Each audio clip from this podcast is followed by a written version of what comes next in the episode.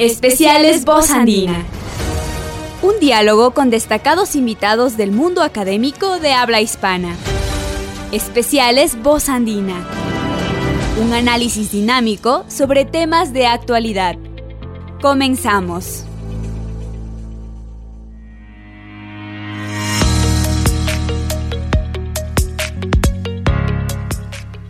Muy buenos días, estamos en una nueva edición del programa Especiales Voz Andina Internacional desde la Universidad Andina Simón Bolívar, sede Ecuador.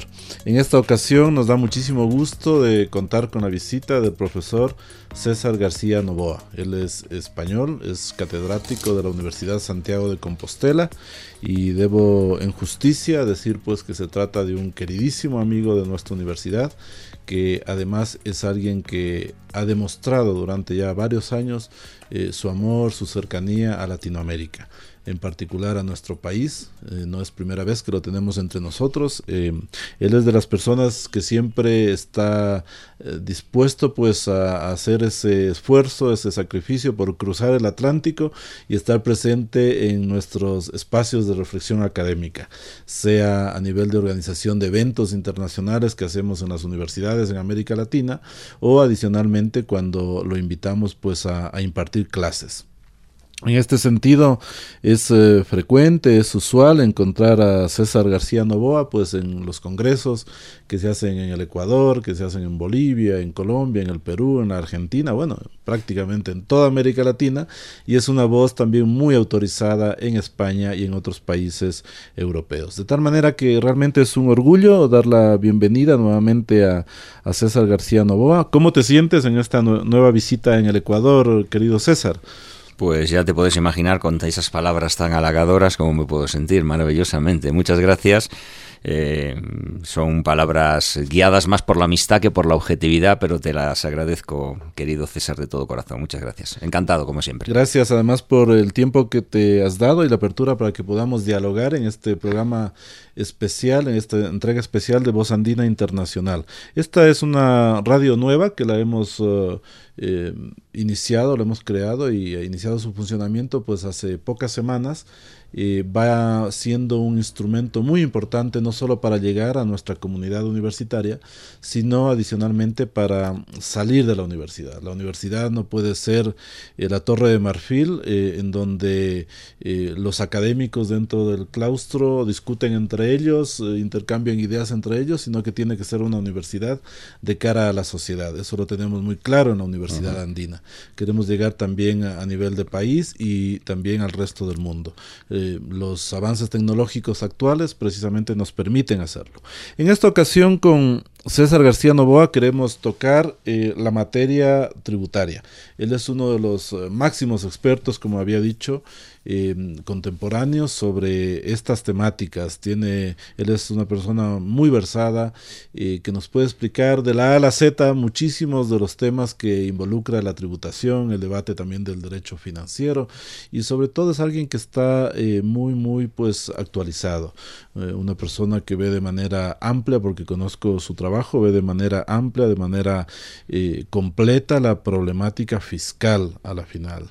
Eh, esto implica pues tener claros los conceptos, tener claros los principios y saber hacia dónde nos estamos moviendo, por ejemplo, en la estructuración de los regímenes fiscales, regímenes tributarios, no solo en países de América Latina, también de Europa y adicionalmente por dónde van los tiros en materia eh, de política fiscal en contextos que a lo mejor pueden ser difíciles, de crisis, etcétera. Eh, y a esto obviamente tengo que sumar todo ese conocimiento que, que lo tiene César. Eh, algo de ello vamos a extractarlo en esta, en esta entrevista, todo el conocimiento que tiene también en los contextos de integración, la realidad de la Unión Europea, la relación con los Estados miembros, las medidas que se toma de carácter fiscal a nivel supranacional y la incidencia en los estados el deber de los estados en ese sentido, eh, lo cual nos puede servir también como referente y esperemos que el tiempo nos alcance para analizar cómo eh, es nuestra experiencia también, también a nivel andino, toda vez que Bolivia, Colombia, Ecuador y Perú eh, son estados miembros de la comunidad andina. Así que es un gusto dialogar con César García Novoa. Voy a tocar un primer tema que nos llama mucho la atención y respecto al cual hemos comentado con él en otras ocasiones em, por fuera de la, de la radio, porque esta es una novedad, es un proyecto nuevo para nosotros. Eh, César, em, ¿qué tanto tú valoras y por qué eh, esta idea de no desprendernos, no alejarnos, no olvidar los conceptos, los principios y las bases fundamentales para entender eh, la problemática tributaria, el derecho tributario, y esto además me parece que se lo puede replicar no solo a la disciplina de los impuestos, sino a, varias otras disciplinas jurídicas. Pero ¿por qué es importante tener presente y a lo mejor volver a los conceptos, volver a los principios? Bueno, los conceptos, eh, los juristas que manejamos conceptos tenemos eh, un pequeño problema y es que se nos acusa muchas veces de utilizar los conceptos para enmascarar la realidad de refugiarnos en conceptos que muchas veces no explicamos correctamente a la sociedad y ni, ni explicamos su significado, ni explicamos eh, por qué son valiosos e importantes mantenerlos y defenderlos. Y eso es algo que los juristas probablemente no hayamos hecho del todo bien durante muchos años. Es decir, no hemos explicado por qué es importante hablar del principio de reserva de ley a la hora de establecer un impuesto, por qué es importante decir que los impuestos tienen que respetar la capacidad económica y la justicia tributaria, por qué es importante que el sistema fiscal tiene que ser progresivo pero no puede ser confiscatorio, por qué es importante que los que tienen igual capacidad económica tienen que contribuir igualmente, pero los que tienen desigual capacidad económica tienen que pagar impuestos en la medida de esa desigualdad. Eso es importante, porque eh, digamos que es el gran logro mm, de la civilización fiscal. Eh, hemos conseguido que el Estado de Derecho, que es una de las grandes eh, consecuciones, uno de los grandes logros de, nuestra civilización, sin duda alguna, el que las relaciones entre los ciudadanos y el Estado entre el poder eh, y, el, eh, los que están sujetos a ese poder no sean relaciones de sumisión, no sean relaciones de sujeción, sino relaciones ordenadas por el derecho, porque esa es la base para reconocer que los ciudadanos tenemos derechos y garantías frente al poder del Estado. ¿eh? Y eso tiene una traducción en el orden tributario. el deber de pagar impuestos existe pues desde, desde la Edad Media e incluso antes, ¿eh? Eh, desde la Edad Media tal y como lo conocemos hoy en día, porque ya los romanos habían establecían eh, sobre las provincias vencidas, sobre los vencidos, como, una, como una carga resultante de, de, una, de, un sometimiento por la vía de las armas, la obligación de los vencidos de pagar impuestos a los vencedores. Pero la obligación de pagar impuestos de los ciudadanos, por parte de los ciudadanos, por parte de los en aquel entonces por parte de los súbditos, existe a, lo largo de la historia, pero solo en los, eh, a lo largo del siglo XX realmente se consolida eh, un, deber de pagar impuestos sometido al derecho. Y eso es fundamental. Eh. El deber de contribuir es un deber fundamental en toda sociedad moderna y civilizada. Es el precio de la civilización, como decía eh, magníficamente el juez Holmes en la famosa conocida frase de que los impuestos son el precio de este la civilización. sería como el trasfondo de esta necesidad también de recordar siempre los principios. sí, exactamente. Pero el deber de contribuir tiene que estar sujeto a unos impuestos, a unos principios y a unos valores y a unos conceptos. Y eh, esos principios son básicamente, a mi modo de ver, eh, justicia y seguridad jurídica. Justicia y seguridad jurídica. Justicia quiere decir que, los tributos estén ordenados con, conforme a criterios mm, según el cual quien tenga mayor riqueza, quien tenga mayor capacidad económica, soporte una carga mayor, que parece algo evidente. Y por otro lado, la seguridad jurídica, que es fundamental en un orden como el tributario. Y, y no nos podemos olvidar de eso, no nos podemos olvidar de eso. Y eso se refleja en las categorías en los conceptos. Los conceptos no son teorías que los eh, juristas creemos porque nos gusta teorizar, porque nos gusta vivir en eso que tú llamabas nuestra torre de marfil. ¿eh? Eh, no, mm, a los juristas nos gusta hablar de, lo que es un impuesto, de lo que es una tasa, de lo que es el principio de no confiscatoriedad, de lo que es el, el pago de la obligación tributaria, de lo que es la base, el tipo de gravamen, pero esos conceptos son el lenguaje del derecho, son instrumentos de seguridad.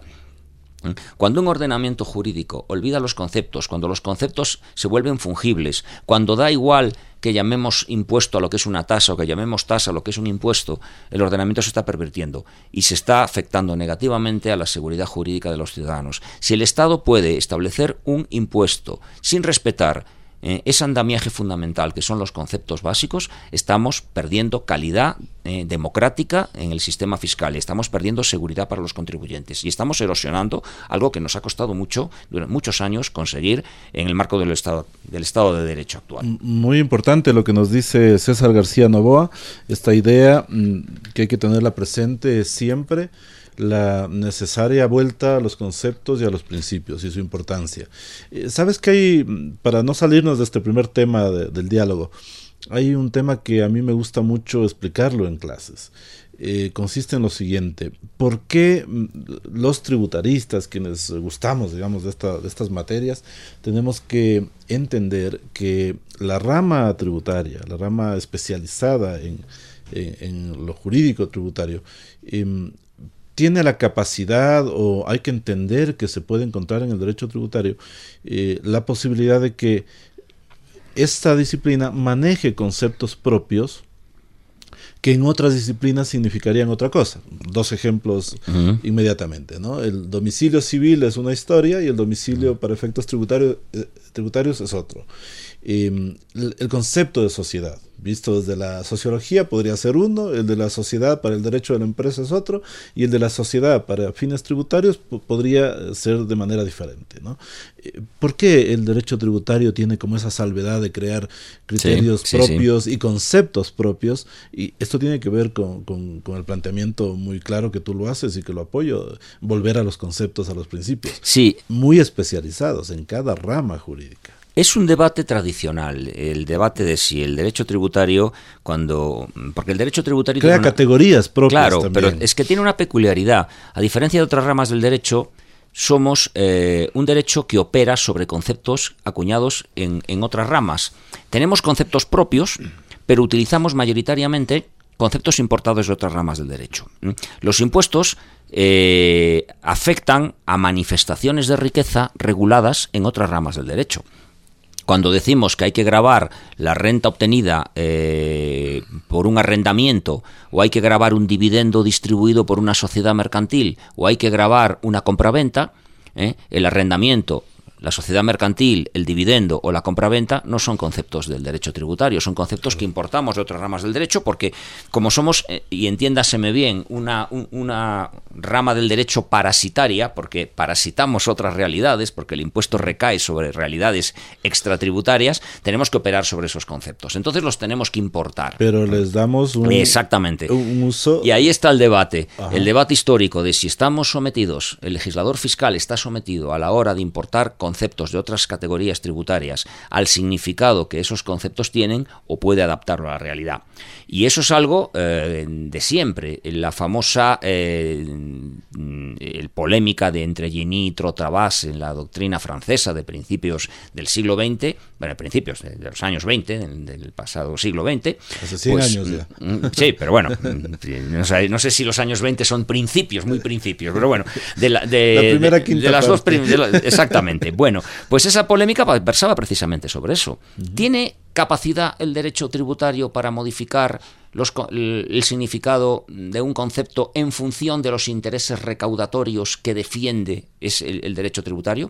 Y es una polémica tremendamente que, que, hay que decir claramente que a lo largo de los años se ha decantado claramente por una respuesta positiva en el sentido de que sí se reconoce al legislador tributario esa capacidad. Pero fíjate yo lo, teníamos, la semana pasada en Madrid teníamos un debate sobre este tema, eh, la semana pasada exactamente el miércoles pasado, que en la Universidad Complutense de Madrid, que sobre un tema que a mí me gusta mucho porque es muy novedoso y muy atractivo, que es el tema de la fiscalidad de los robots de si los robots tienen que pagar muy actual sobre el cual vamos a volver también más pero adelante. Pero hay un problema que se plantea y que claro, volvemos a los conceptos. Entonces, vamos a grabar a los robots porque los robots sustituyen mano de obra y es necesario que el sistema no pierda potencialidad recaudatoria. ¿Cómo los grabamos? Y hay teóricos, eh, el profesor Xavier Oberson, por ejemplo, que defienden que el robot debe pagar impuestos como si fuera un sujeto tributario. ¿Eh? de manera que no es que el robot pague impuestos, porque el robot pagará impuestos en la empresa que incorpora al robot a su... Pero la forma de tributar debe ser equivalente a la mano de obra, al trabajador, persona física que el robot sustituye, al trabajador o trabajadores. Y claro, eso se encuentra con un problema, y es que el robot es un, objeto, no es un sujeto. Entonces, claro, el debate es, ¿podría el derecho tributario configurar como un sujeto de derecho tributario a un robot? Y la respuesta, que, la conclusión a la que llegamos todos es que sí. El derecho tributario configura como sujetos, por ejemplo, a entes que no tienen personalidad jurídica de acuerdo con el derecho civil a, agrupaciones de, personas físicas, comunidades de, bienes, fondos de inversiones, fideicomisos, que de acuerdo con el derecho civil cadecen de capacidad jurídica. Y sin embargo, el derecho tributario los considera sujetos, ¿eh? sujetos de imposición. Por tanto, hay una especie, Berliri hablaba mucho de ello, una especie de personalidad jurídica fiscal especial que se le reconoce al derecho tributario. Eh, en función de los intereses recaudatorios específicos. El derecho tributario tiene que desprenderse de esas servidumbres del derecho civil, porque si no, las finalidades recaudatorias no se conseguirían. No se cumplirían. Qué interesante. Estamos en esta entrega especial de Voz Andina Internacional de la Universidad Andina Simón Bolívar, ahora recibiendo pues esos criterios y compartiendo con ustedes de parte del profesor César García Novoa de la Universidad Santiago de Compostela. Quiero ir tocando otros elementos y otros temas en, este diálogo con César García, aprovechando su, conocimiento, su experiencia. Y, César, ¿por qué históricamente, y, claro, esto es tradicional ya, los estudios sobre la problemática fiscal y tributaria sobre todo se han realizado desde la perspectiva del interés público, del interés del Estado. Eh, vengo conversando ya durante algunos años con filósofos del derecho que eh, han logrado eh, entenderme un poco la siguiente preocupación, esta que ahora les comparto. Como los estudios sobre todo se han enfocado desde lo público, cuidando el interés del Estado en la perspectiva de cobrar impuestos, yo digo, bueno, ¿y por qué no estudiamos la otra parte? Se trata de la problemática de la sociología de las finanzas públicas. En suma, la pregunta de fondo sería, eh, ¿por qué a la gente no le gusta pagar impuestos? Eh, tal vez tenemos que analizar un poquito más desde esa perspectiva también las cosas. Y, te agrego un, asunto adicional. Tú aludiste en tu anterior intervención a esto del origen de los impuestos y demás. He, he, podido conversar, y allí tenemos una tarea pendiente, me parece, los académicos. He podido conversar con personas eh, cercanas y académicos de esta universidad andina eh, que pertenecen a, pueblos eh, indígenas y pueblos afro les he preguntado, les he dicho cómo se maneja la noción de contribuir a sus pueblos y a sus comunidades. Y, la noción, lo, de fondo es lo mismo, entregar algo, ¿no? En el caso de pueblos indígenas, en algunas comunidades, no en todas, por ejemplo, ese aporte que, claro, no se lo entiende desde esa costumbre ancestral como un impuesto, porque esa es una creación más de Occidente, digamos, ¿no? Eh, la, costumbre nos dice que, por ejemplo, la minga, el trabajo colectivo a la comunidad, corre como si fuese su contribución, es una contribución directa, física, de trabajo, etcétera. O sea, a mí me parece te, cuento este dato adicional que seguro ya lo conocías porque conoces mucho nuestros países, eh, porque me parece que tenemos una deuda, tenemos que empezar a, escribir, a contar eh, cómo ven los ciudadanos, desde el lado de los ciudadanos, la problemática tributaria. ¿Por qué nadie va feliz a pagar impuestos? Y luego, ¿por qué no se toma en cuenta esas otras maneras de tributar, que serían estas las de los pueblos ancestrales? No, sé si este tema te lo has planteado, eh, tú que conoces tanto Bolivia en particular, allá, allá se puede eh, conseguir, digamos, eh, lograr conocer muchas experiencias tal vez en este sentido. Esto tal vez nos podría inclusive animar a, pensar en, hacer algo, en investigar, en publicar sobre ello. ¿Cuál, ¿Cuál es tu opinión? ¿La sociología de las finanzas públicas, ¿por qué apuntar o ver las cosas solo desde la una orilla y no desde la otra? A la final el ciudadano eh, paga de su bolsillo para sostener al Estado. Bueno, eh, son varias cosas. Eh, primero, lo de las aportaciones en especie, lo del trabajo a favor de la comunidad es algo, por ejemplo, que en, el ordenamiento jurídico español existe para municipios de menos de 5.000 habitantes la posibilidad de que se decida eh, que alguna obra pública se realice con aportaciones de trabajo personal de los vecinos que incluso son redimibles económicamente, que se puede pagar una cantidad para resultar liberado de esa obligación de aporte de trabajo, y que el Tribunal Constitucional, en una conocidísima sentencia del año 99, una sentencia que prácticamente eh, trata pues prácticamente todo el contenido de la ley de haciendas locales, dice que no es una prestación patrimonial de carácter público y no tiene naturaleza impositiva, porque falta el carácter dinerario que es esencial para que estemos ante un tributo. El tributo es una prestación que por definición es en dinero. dinero. Mm. Puede eh, eventualmente pagarse en especie, eh, puede haber eh, una, un pago en especie, pero la esencia es la monetaria. Por lo tanto, el tribunal, quiero decirte que no es algo que esté circunscrito a ciertas comunidades indígenas, que en algunos países también tenemos esta posibilidad en pequeños municipios y está prevista esa posibilidad. El tema de por qué hay desafección al pago de los impuestos eh, pues es un tema que viene siendo tratado desde diversas perspectivas, como tú apuntabas. Han opinado de ellos los sociólogos, los psicólogos, hay, los filósofos, los filósofos hay eh, la obra de Klaus Tipke, por ejemplo, sobre, sobre moral y derecho tributario que lleva el, el terreno del deber fiscal al campo de la moral. ¿Por qué los ciudadanos no consideran un deber moral el pagar impuestos y por qué es necesario la coactividad y el miedo a una sanción. porque no operamos como se, diría en términos de moral kantiana sobre la base de un imperativo categórico y no creemos que hay una razón más allá de la existencia de una sanción que nos debería llevar a pagar impuestos por una razón ética o por una razón moral? ¿Por qué eso no ocurre? ¿O no ocurre en la inmensa mayoría de los, de los ciudadanos? Bueno, es evidente que hay un motivo eh, fundamental, que es eh, que no, no, siempre se establece o, se destaca lo suficiente, que es eh, el elemento del egoísmo humano que forma parte de nuestra naturaleza. El impuesto presupone una esfera pública y una esfera privada, una esfera individual y una esfera colectiva. si no hubiera una esfera individual que coexistiese con una esfera colectiva, el impuesto como tal no existiría. en, una sociedad absolutamente colectivizada, no habría impuestos porque es inconcebible. El impuesto es una transferencia del patrimonio individual al patrimonio colectivo, una transferencia coactiva, pero una transferencia tiene que haber ese efecto de transferencia, si no, no hay impuesto. Eh, entonces, claro, mm, hay una en la naturaleza humana hay un, afán egoísta de preservar ese área individual y de preservarla en todos los ámbitos, incluso en el económico, y eso lleva pues a intentar aportar lo menos posible. Eh, esto lo han estudiado muchísimos economistas. Eh, por ejemplo, la famosa tragedia de los comunes de Haydn. Que, dice que, que, los ciudadanos tienden siempre, donde hay buenos servicios públicos y donde hay bienes colectivos, tienden siempre a agotar prioritariamente los bienes colectivos y eh, antes de agotar sus propios bienes individuales. Yo eso se lo explico a los alumnos, si me permites la broma, en clase, diciéndole que ya sabes que en España tenemos afición a tomar tapas, ¿no? Las famosas tapas. Y cervezas. Y, buen cervezas vino. y buen vino.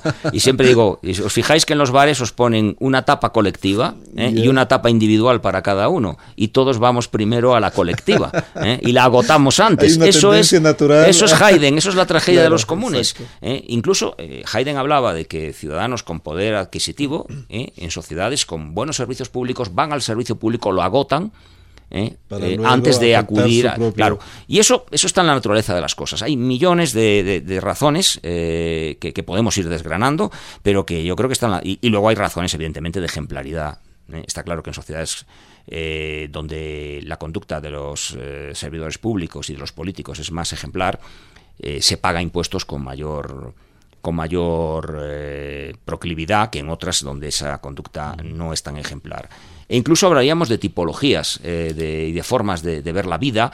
Hay quien dice que los latinos somos menos proclives a la contribución que, los anglosajones. Yo no me lo acabo de creer, pero todos vemos en las películas como en los ciudadanos norteamericanos presumen de que pagan impuestos o hacen del hecho de pagar impuestos una, un elemento de, pertenencia, de pertenencia a la, a la, sociedad y que pues en las sociedades eh, latinas pues el no pagar impuestos incluso está bien visto. A mí siempre me ha llamado poderosamente la atención la visión romántica que hay en muchos países de América Latina de la economía informal. Yo cuando, incluso, bueno, es son perspectivas ideológicas muy claras. Hay unas perspectivas desde el punto de vista ideológico eh, liberal, pues mm, la economía informal es una especie de reacción de la sociedad civil frente al poder omnímodo del Estado, como el poder omnímodo del Estado mm, manifestado en sus impuestos es tan grande, pues los ciudadanos no tienen más remedio que organizar su vida al margen de ese poder y en la economía informal. libro famoso de Hernando de Soto, El, otro sendero, por ejemplo, es esa, esa, esa idea. Pero, pero es curioso que haya una visión de resistencia frente al Estado de algo que es simplemente actuar al margen de la legalidad y de la contribución a, los gastos colectivos, que es el operar en la economía informal. Y son cosas que, bueno, que, podemos eh, comentar, pero que, a mí siempre me han llamado poderosamente la atención. Excelente, César. Gracias por, tus criterios que los compartes en esta edición especial de Voz Andina Internacional. Vamos a hacer el primer corte y volvemos con otros temas igual o más interesantes sobre los problemas fiscales y tributarios del momento. Tú mi amor, mi dicha y mi tesoro, mi solo encanto y mi ilusión. Tú mi amor, mi dicha y mi tesoro, mi solo encanto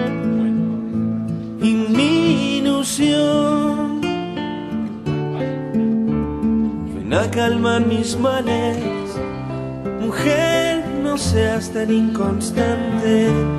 No olvides al que sufre y llora por tu pasión. Ven a calmar mis males, mujer, no seas tan inconstante. No olvides al que sufre y llora por tu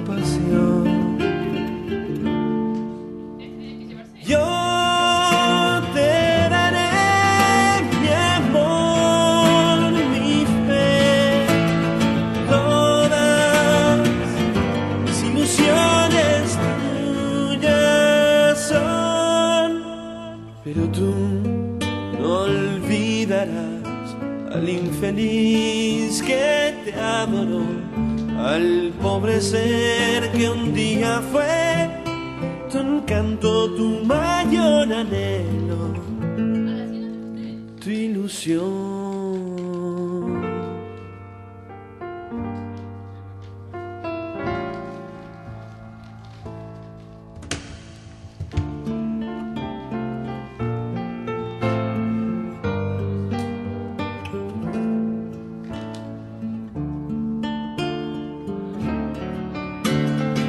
Calmar mis males.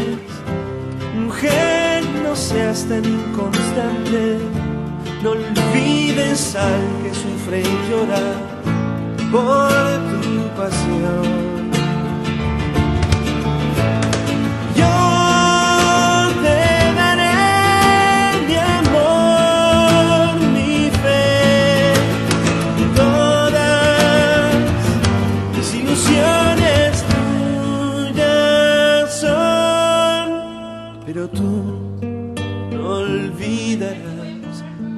Feliz que te adoró, al pobre ser que un día fue tu encanto, tu mayor anhelo y tu ilusión.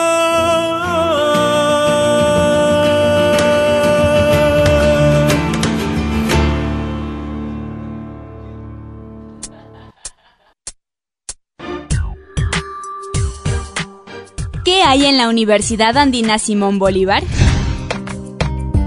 Escuche la agenda diaria de actividades académicas y culturales de la universidad en el espacio Vive la Andina. Vive la Andina. Vive la Andina, información diaria de 8 y 45 a 9 de la mañana. Vive la Andina, agenda semanal de actividades.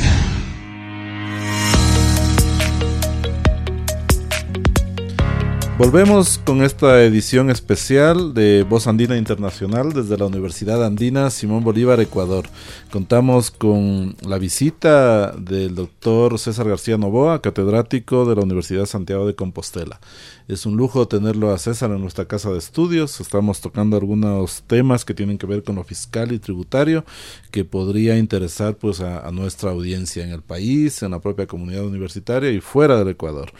Así que vamos a seguir este diálogo. Estábamos comentando antes del corte sobre ¿por qué a las personas, eh, a muchas personas no les gustaría pagar impuestos? Un poco analizando esa problemática y decíamos por qué se estudia más bien eh, el problema tributario y el problema fiscal en general, más bien desde la perspectiva del interés del Estado y no eh, respecto de lo que piensan las personas frente a los impuestos.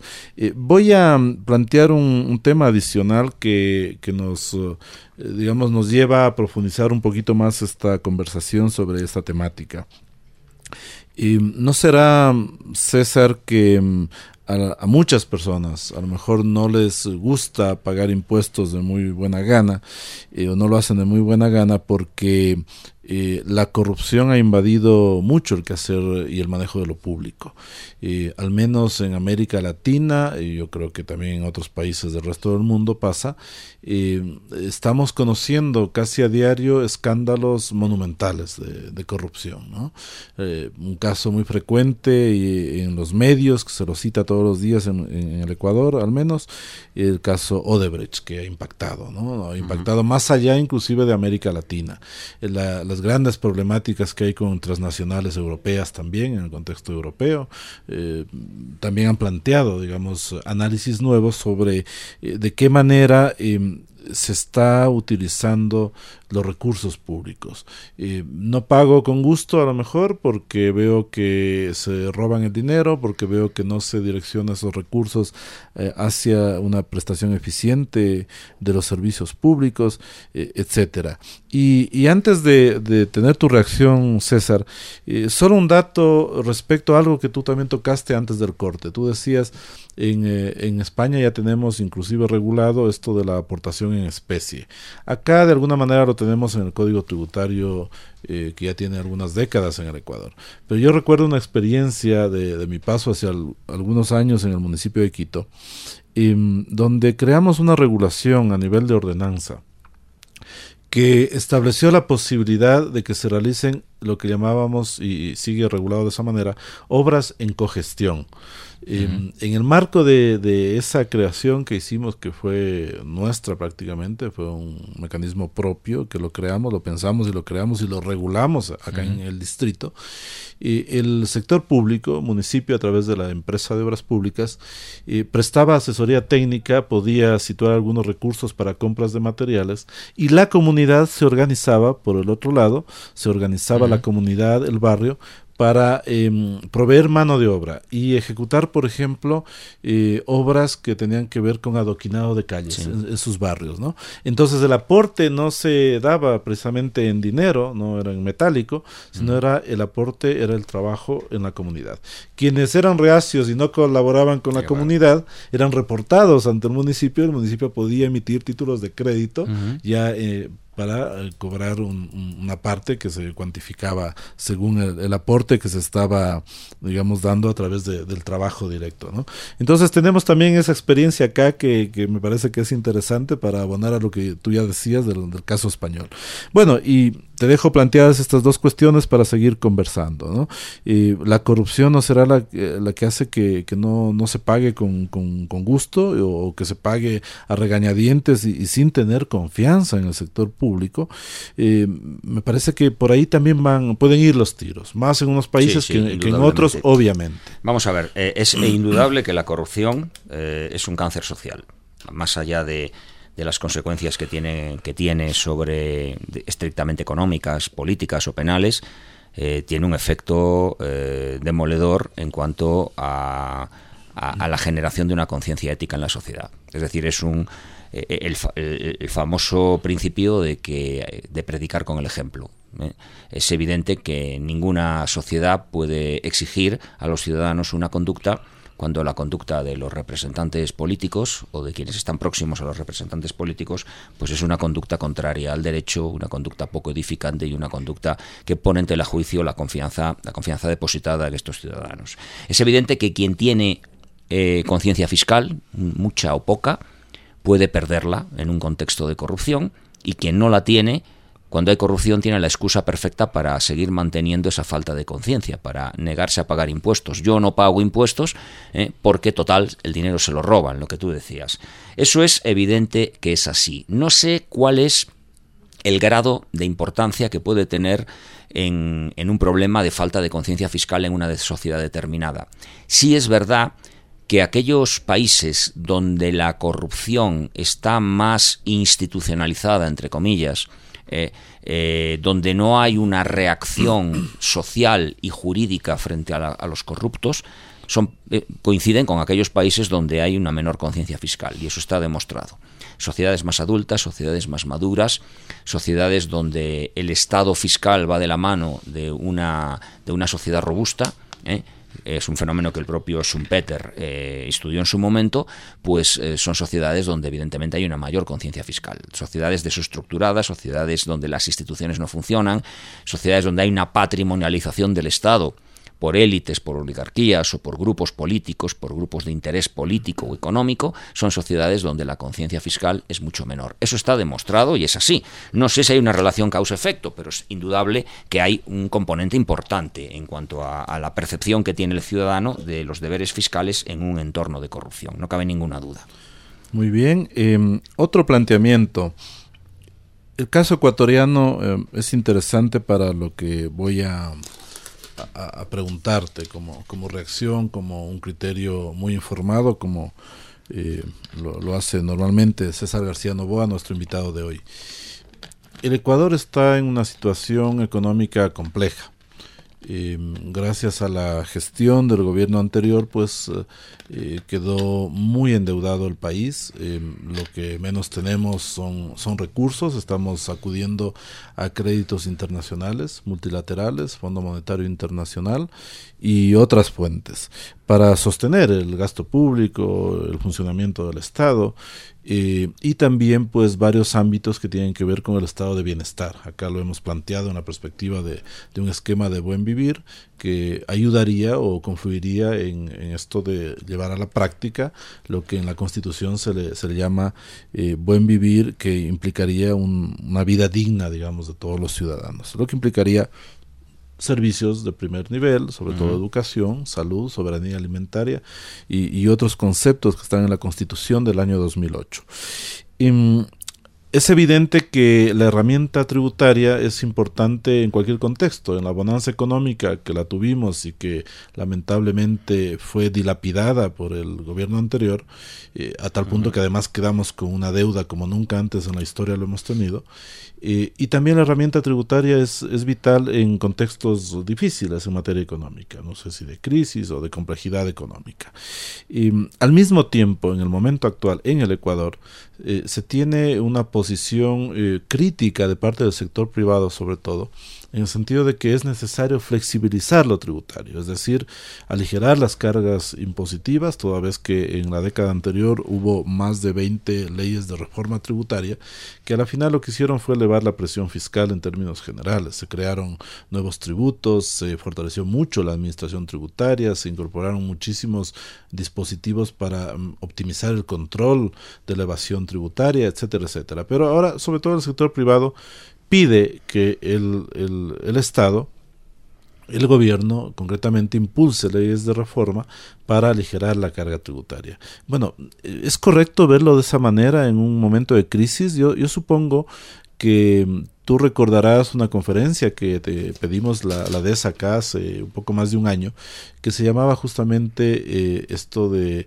el rol de los tributos en contextos de crisis. Eh, quisiera tu criterio, lo estamos confirmando. Ecuador está en una época difícil en materia económica, tratando de salir, se necesita arrimar el hombro de parte de todos los sectores de la sociedad, pero ¿cómo usamos en ese contexto la herramienta tributaria? ¿Qué nos podrías comentar al respecto?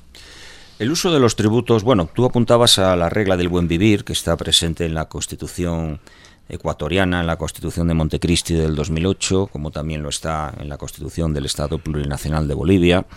Eh, es un concepto que a mí me ha llamado siempre profundamente la atención y creo que no difiere mucho en su contenido sustancial con elementos que no están presentes, por ejemplo, en la doctrina constitucional europea, como por ejemplo tú señalabas el tema de la soberanía alimentaria, que es muy importante en países como de latinoamericanos que producen alimentos, pero que muchas veces no tienen capacidad para alimentar a toda su población. Por tanto, este, este debate es muy importante, pero yo creo que no está muy alejado de, de los planteamientos del estado del bienestar en Europa con matices importantes, obviamente, pero el estado del bienestar y el buen vivir necesitan financiación y por tanto la financiación fundamental tiene que venir de la mano de un sistema de un sistema tributario eh, de un sistema tributario desarrollado robusto eh, sólido consistente y, basado en criterios de progresividad. Y yo añadiría que también de no confiscatoriedad para evitar eh, ahogar las fuentes de, producción de riqueza que son las que alimentan el, sistema tributario.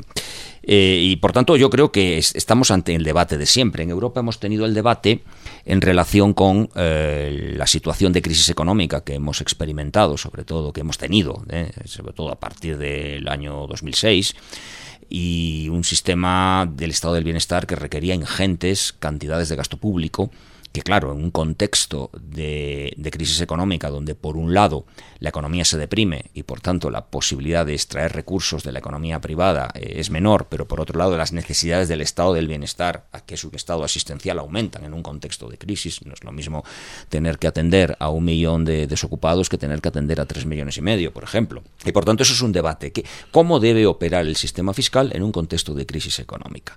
¿Se debe reforzar el sistema fiscal? Se debe aumentar la presión fiscal directa e indirecta, que es la solución que se planteó en Europa en la mayoría de los países, eh, básicamente por los dictados de la comunidad internacional, del Fondo Monetario Internacional, de la, de, la, propia Comisión Europea, en el caso de países miembros de la Unión Europea, o se debe, eh, al contrario, ser, como dicen algunos, eh, anticíclicos. Es decir, hay que aumentar los impuestos en épocas de bonanza y hay que reducir, mitigar o flexibilizar la carga fiscal en momentos de crisis para, realizar políticas anticíclicas eh, que, digamos que eh, vayan en contra de la tendencia del ciclo económico. Ese es el gran debate. Naturalmente para los estados es muchísimo más fácil en un contexto de crisis aumentar la carga fiscal y aumentar los controles fiscales, la solución que ha tenido lugar en España, por ejemplo. Eh, en la época, en, en, los años que van desde el 2010 hasta el 2016-17, ¿eh? hemos tenido el mayor incremento de presión fiscal de los últimos años, por lo menos desde, desde la democracia en, mi país, en España. Y no solamente eso, sino que la existencia de obligaciones, de obligaciones eh, de formales, de obligaciones de información, ha sido tremendo. El aumento de la presión fiscal indirecta, la famosa obligación del 720 de información de bienes en el exterior, que ha sido cuestionada ahora por la Unión Europea en España, es una demostración de, de eso cargas eh, administrativas para los contribuyentes, para las empresas, eh, aumento mm, no solamente de, de, las. Porque a veces se piensa que aumentar la presión fiscal es aumentar simplemente eh, la tasa impositiva, pero aumentar la presión fiscal es como se ha hecho en España, por ejemplo, impedir deducir gastos financieros a las empresas, al menos en su totalidad. Es impedir amortizar completamente un bien de inversión. Es impedir compensar pérdidas eh, o poner límites a la compensación de pérdidas, es restringir beneficios fiscales, que yo estoy de acuerdo en que tiene que haber una poda de beneficios fiscales, pero restringir beneficios fiscales que son lógicos y que son necesarios, eh, todo eso también se aumenta la presión fiscal. Y es un aumento de la presión. Directamente se exactamente. Eh, y, sobre todo introducir obligaciones, obligaciones violando la seguridad jurídica. En mi país, por ejemplo, se ha obligado a revertir una, eh, una provisión, que era la provisión por depreciación de las sociedades participadas, que era deducible, se ha obligado a revertirla con carácter retroactivo. Las empresas que tenían filiales podían deducir la pérdida de valor de las acciones poseídas de las filiales y esa provisión que, contablemente dotaban era deducible fiscalmente. Eh, con efectos del 2016, del 1 de enero del 2016, una norma de finales de ese año obligó a revertir y convertir en ingreso lo que antes había sido un gasto. Eso es, una barbaridad. Es decir, el resultado final era cobrar más impuestos. Exactamente. recaudar más. Exactamente. Sin tocar la tarifa del impuesto, eh, eh, pero indirectamente generaba ese efecto. Exacto. Claro, eh, yo no sé si este debate eh, es el, se puede extrapolar a la situación actual en Ecuador. Es verdad que el anterior gobierno eh, aumentó muchísimo la presión fiscal y sobre todo aumentó las obligaciones de información y las condiciones de inseguridad jurídica para determinados operadores Pero adicionalmente em, creció muchísimo el tamaño del Estado lo que implica un peso mucho más fuerte en el presupuesto público. sí, pero también ocurrió aquello. Yo he tenido oportunidad de seguir algunas medidas y eran medidas que claramente afectaban pues a a algo que, que, los operadores económicos quieren. Muchas veces se habla de la presión fiscal eh, de la, directa. Y bueno, yo no, yo no estoy en la piel de, las empresas, sobre todo de las pequeñas y medianas, que son muchas veces el gran motor económico de un país, pero estoy seguro que cualquier empresario eh, preferiría, mm, con los ojos cerrados, un aumento de la presión fiscal indirecta a cambio de que mm, disminuyera la presión fiscal indirecta, que es un coste enorme para las empresas, y de que las condiciones fiscales estuvieran eh, o se llevaran a cabo en un contexto de muchísima mayor seguridad jurídica. Si hay algo que repelen las empresas, es la inseguridad que es algo que se está pretendiendo cambiar en Europa, incluso con el impulso de la OCDE, a través del llamado cambio de relaciones eh, entre los eh, contribuyentes y la administración a favor de la llamada del llamado modelo cooperativo. Es decir, hasta ahora hemos tenido en todos los ámbitos de la relación fiscal eh, un modelo de relación claramente conflictivo, claramente represivo. la administración fiscal convertida en policía fiscal. Dudar más del contribuyente, Exacto, el contribuyente. crear más dispositivos para expulgar, pedir información. Los sistemas fiscales actuales eh, recaen, la aplicación, en la inmensa mayoría de los casos, recaen sobre el contribuyente.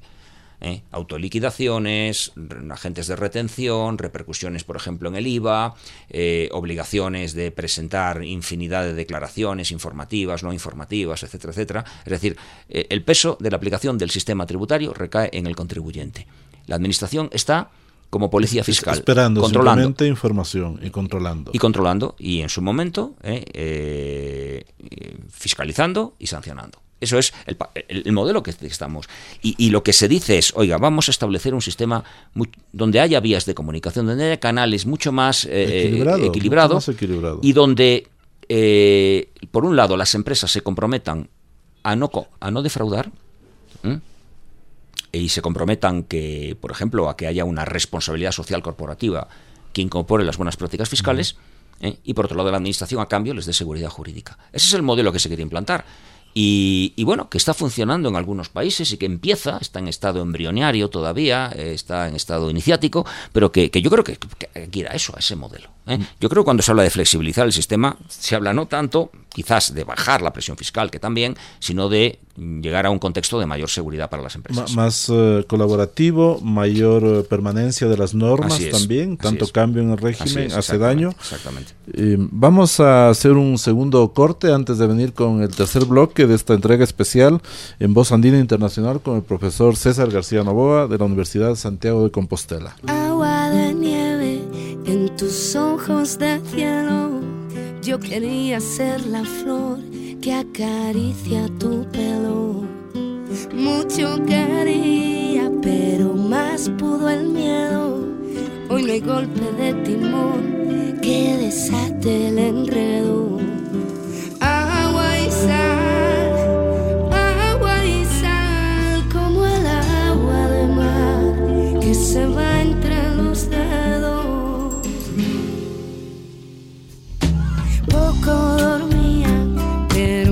mucho soñaba.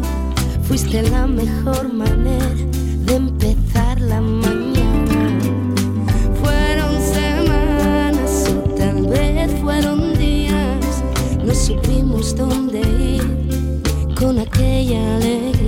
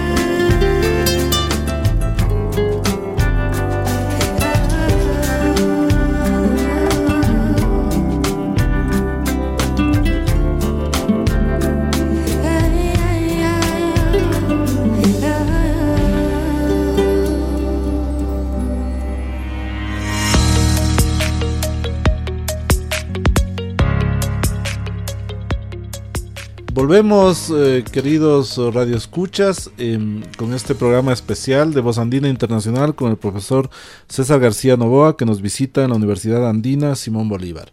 El tercer bloque de esta eh, de este diálogo, porque no ha sido una entrevista, sino un diálogo un poquito más relajado por, por la amistad que tenemos con el profesor García y además porque tenemos que estar eh, no muy acartonados en momentos como este para llegar con mensajes muy claros a quienes nos escuchan. Y mm, hemos reservado un tema que es muy importante y que César lo conoce a profundidad. La pregunta es amplia, ¿no? César eh, García, te planteo, eh, ¿qué es lo nuevo en materia tributaria este momento? ¿Qué es, eh, en dónde está el boom en la materia tributaria este rato en Europa y como conoces tanto también de la situación en América, ¿qué, qué, temas son los de fondo este momento? Y quisiera también que nos cuentes sobre tu quehacer en la red Empresa de Administración en España. ustedes han impulsado estudios y publicaciones, por ejemplo, nos acaba de llegar eh, un libro que se titula Cuarta Revolución Industrial, la fiscalidad de la sociedad digital y tecnológica en España y Latinoamérica, dirigido por César García Novoa. Cuéntanos un poquito eh, sobre esta obra y adicionalmente esto que tiene que ver con la Cuarta Revolución Industrial tuve, tuve el placer, no puedo, no puedo dejar de decirlo, de, de, poder colaborar también con esta obra gracias a la invitación del profesor García Novoa, a quien agradezco también públicamente acá. Así que, ¿qué es lo nuevo, César? ¿Y, y de qué hablamos cuando hablamos, acogiendo un, uh, haciendo asimilación de un título de una novela que me gusta de Murakami? ¿De qué hablamos cuando hablamos de correr? ¿De qué hablamos cuando hablamos de la cuarta revolución industrial? Hombre, me encanta, me encanta que, te, que compartamos el gusto por Murakami. Yo acabo, de leer La muerte del comendador, te la ah, recomiendo. me han dicho que está muy bueno, además. ¿Y has leído los dos tomos o, o no, acabas primero, de cerrar el, primero, primero? El primero, pero bueno, sí. fantástica, me han quedado muchísimas ganas de, de abordar el segundo. Pero bueno, este es otro de nuestros. Se nota que tenemos gustos compartidos. La ¿eh? Casa del Carnero, la, la, Casa del Carnero también te lo recomiendo, muy muy interesante. Tokyo muy, Blues. Muy sea, onírico. Sí. Magnífico. Muy bueno, bien. pues no, efectivamente, eh, lo nuevo dices, pues es que es nuevo es todo. Estamos viviendo eh, los, las épocas de cambio, se, decía eso, que, que, lo actual se ha hecho viejo y lo nuevo está apareciendo o no termina por aparecer. Y es un poco en la, lo que estamos viviendo ahora mismo, mm, cambios profundísimos en la fiscalidad. Eh, lo más importante, la fiscalidad obviamente opera, lo decíamos al principio de esta charla, opera sobre una realidad social o económica y si la realidad social o económica cambia, la fiscalidad necesariamente tiene que cambiar. No podemos mantener una fiscalidad del siglo XX para una realidad económica del siglo XXI.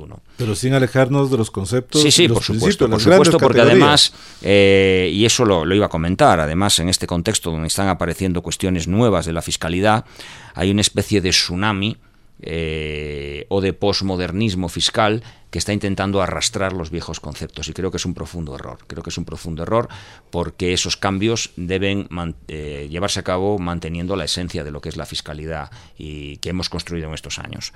Eh, naturalmente hay un problema muy importante que es el problema de cómo se adapta la fiscalidad a las tecnologías. Ese es un tema clave. Y aquí tenemos varias fases. Tuvimos una primera fase allá a finales de los años 90 eh, del siglo pasado, cuando apareció el comercio electrónico en Internet. De repente, pues resulta que eh, una empresa eh, americana podía vender libros en Ecuador sin tener una tienda física. Y eso era algo para lo que la fiscalidad no estaba, no estaba preparada.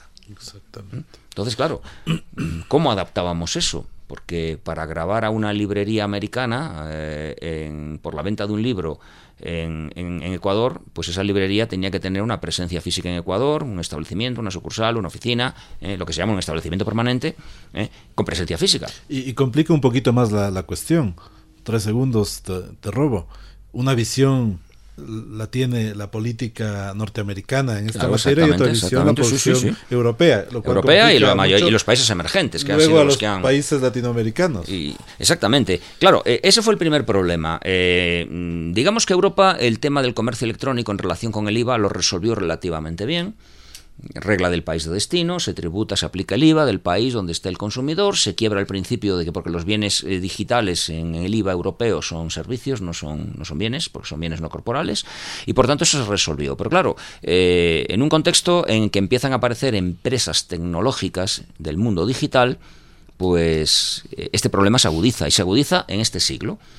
Aquí tenemos a las multinacionales del sector tecnológico, a las GAFA, a las conocidas como GAFA, Google, eh, Amazon, eh, Facebook y Apple, pero tenemos mm, las plataformas de economía colaborativa, cómo, grabamos a Uber, cómo grabamos a BlaBlaCar, cómo grabamos a Airbnb, cómo grabamos a estas empresas que lo que se dedican es a poner en contacto a dos partes, en teoría, en teoría, porque luego hay quien dice que son empresas de transporte y la Unión Europea las ha calificado como empresas de transporte, etcétera, ¿no? Pero ¿cómo grabamos estas empresas que en teoría su actividad económica es poner en contacto a particulares? a través de, una, de un elemento tecnológico como puede ser una aplicación, una aplicación digital. Más aún, aparecen empresas tecnológicas cuyo, claro, que, que, que, respecto a las cuales se produce un fenómeno que mucha gente no entiende. ¿Cómo puede Facebook, cómo puede Google ganar tantísimos millones si el servicio que prestan es gratuito? Porque muchas veces la gente no se da cuenta que los, eh, la mercancía somos nosotros, los usuarios con nuestros datos, con nuestra eh, porque aceptamos ver publicidad online y claro, información personal y, sobre nuestras actitudes y preferencias. Para elaboración de perfiles, de consumo. Noah Harari lo, presenta muy bien. Exactamente. exacto. Y al margen del problema de protección de datos, de privacy y todo ese problema, el problema fiscal es que surge un nuevo elemento de poder económico que es eh, la implantación en un mercado y el número de usuarios. Lo que hace potente a estas empresas tecnológicas no es que fabriquen, vendan o compren nada, es que tienen una clientela, un público cautivo, que son los usuarios, los usuarios que entran en las redes sociales, que dan like, que prestan su consentimiento para el tratamiento y cesión de sus datos, y ese es su principal activo económico. Y los sistemas fiscales no estaban preparados para eso. Eso es lo nuevo. Exactamente. Son empresas que tienen su domicilio, su residencia, normalmente en Estados Unidos, pero que su creación de valor tiene lugar en aquellos mercados donde operan a partir de generación y tratamiento de datos con valor económico. ¿Cómo adaptamos eso? En un contexto, eso es una revolución fiscal. Un reto. Se está intentando por parte de algunos países, la India con su Equalization Tax, su impuesto de igualación, crear impuestos específicos, la Unión Europea ha hecho una propuesta de impuestos sobre servicios digitales y se está intentando cambiar el concepto de establecimiento permanente. Un segundo punto son la generación la, en la industria 4.0, la cuarta revolución industrial. con este libro, Exactamente, con la incorporación eh, de la robotización, de la inteligencia artificial a los procesos productivos. ¿Qué ocurre cuando los robots sustituyen a, mano a la mano de obra? ¿Mm? Hay quien dice que no ocurre nada, pero hay quien dice es que tenemos un problema. Si un robot sustituye a 10 trabajadores, mm, el robot no cotiza y el robot no paga impuesto a la renta. Y el robot no consume y no paga impuesto al valor añadido por las cosas que compra.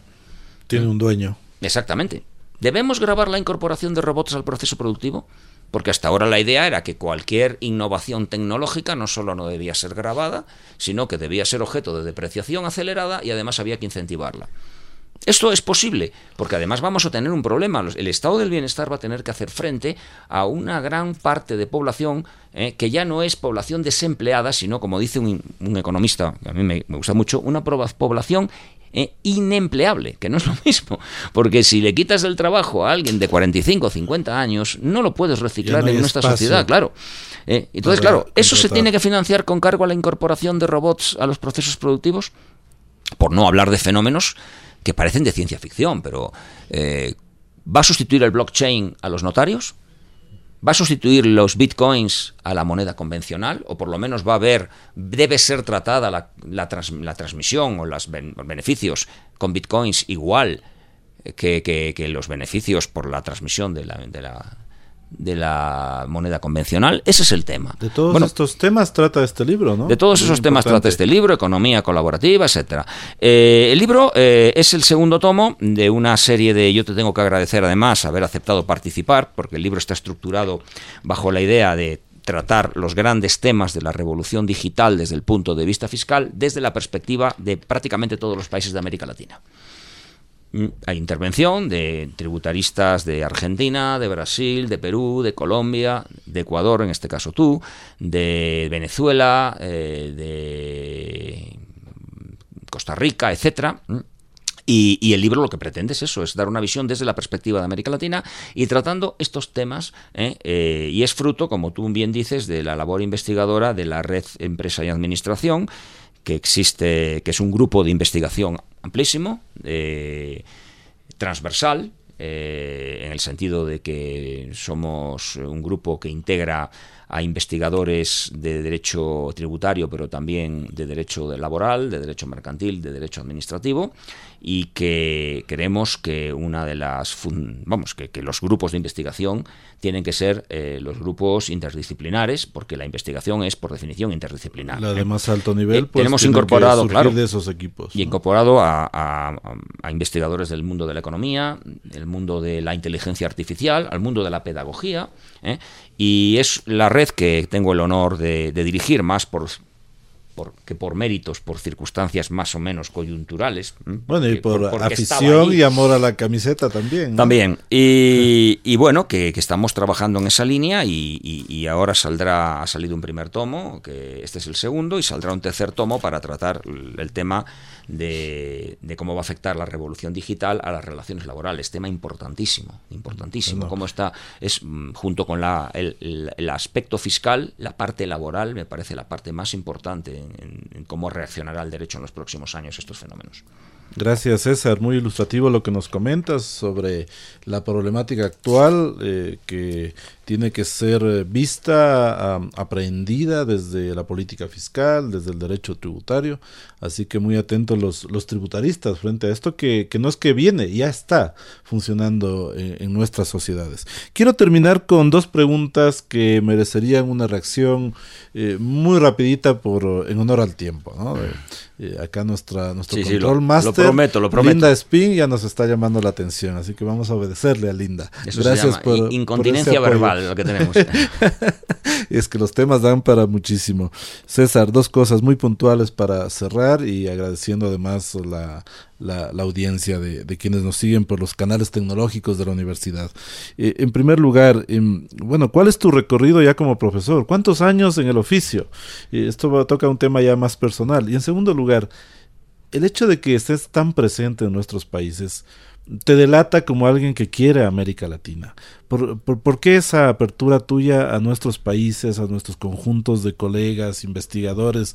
Porque no, um, no actúan de la misma manera muchos colegas eh, europeos. ¿no? Eh, piensan que a lo mejor no se puede aprender nada de América Latina o que no se puede tener un diálogo fluido entre las academias eh, de Europa, de España en particular y de América Latina. Con esto vamos a cerrar. Pues mira, eh, en cuanto a lo de profesor, ya son unos cuantos años. ¿eh? Yo leí mi tesis doctoral en el año 1991 eh, y digamos que como profesor de la Universidad de Santiago, como profesor funcionario con, plaza estable, pues desde el año 1992. mi cátedra fue en el año 2001, con lo cual llevamos también unos cuantos años de, de, recorrido a nuestras espaldas, lo cual también sirve para delatar que somos ya un poco veteranos en esto, que no somos unos, unos jovencitos, eh, para nuestra desgracia, por otro lado, porque hay tanto más por hacer. Claro, pero bueno, hemos, eh, eh, yo estoy muy satisfecho con esta deriva latinoamericana. no me quiero extender porque sería para extendernos largo y tendido de cómo he llegado a América Latina. a mí me, incitaron, en mi, me incitó mi maestro, el profesor Ferrero Lapazza, en su momento, a, a, trabajar en América Latina. Yo he tenido la suerte, fíjate, de trabajar con dos eh, maestros como el profesor Valdés Costa y el profesor Geraldo Ataliba en el año 1989. y, dos y, mí, figuras, y dos figuras de, para, que para mí además eh, tuvieron un impacto eh, personal y emocional grandísimo, ya no solamente en el plano de mi formación académica, sino en mi, en mi, en mi aspecto emocional. ¿no? Y desde ese momento yo siempre digo que lo mejor que he conseguido en esta vida universitaria pues es la gran cantidad de amigos que he logrado cultivar. ¿eh? Y buena parte de ellos, una parte importantísima de ellos, están, estáis en América Latina. Yo vengo porque tengo amigos y porque me siento querido y apreciado, si no, no vendría. Y por tanto, aquí prevalece sin duda alguna el elemento, el elemento eh, de la amistad y el elemento emocional frente al elemento estrictamente investigador, que también siempre me ha interesado la evolución fiscal en América Latina. Y, este soy testigo también, ¿no? Sí, y soy testigo de una impresionante evolución en la doctrina latinoamericana. La calidad de la doctrina latinoamericana ahora es enorme. Hay una generación de tributaristas de primer nivel que están destacando además en los foros mundiales, cuando, bueno, pues ahora vemos latinoamericanos en los congresos de IFA internacional, eh, vemos en los congresos internacionales, vemos el, peso de los juristas y de los tributaristas latinoamericanos es, importantísimo y creo que esa evolución yo he tenido el privilegio, la suerte eh, de, ser testigo de ella y me siento muy feliz y muy orgulloso de ello. Muy bien, César. Eh, reservo varias otras preguntas para otras entrevistas porque seguramente seguiremos contando contigo aquí en la Universidad Andina Simón Bolívar. Esta evolución evolución que tú destacas en América Latina, sin duda también se debe a tus contribuciones muy importantes y de otros colegas que, que tienen esa apertura, ¿no? que entienden que América Latina también tiene una reflexión interesante, que puede haber un diálogo académico del primer nivel y eso también hay que reconocerlo y, agradecerlo. Así que cerramos pues esta, esta entrevista, queda pendiente un cúmulo de otras inquietudes para una nueva visita. Hemos estado con César García Novoa, catedrático de la Universidad Santiago de Compostela de España, querido amigo de esta universidad. Gracias por escucharnos, ha sido una entrega especial en Radio Bozandina Internacional. Hasta la próxima.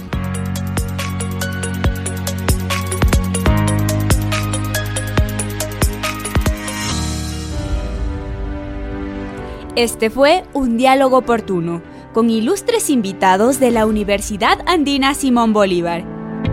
Especiales Voz Andina. Les esperamos en una próxima entrega.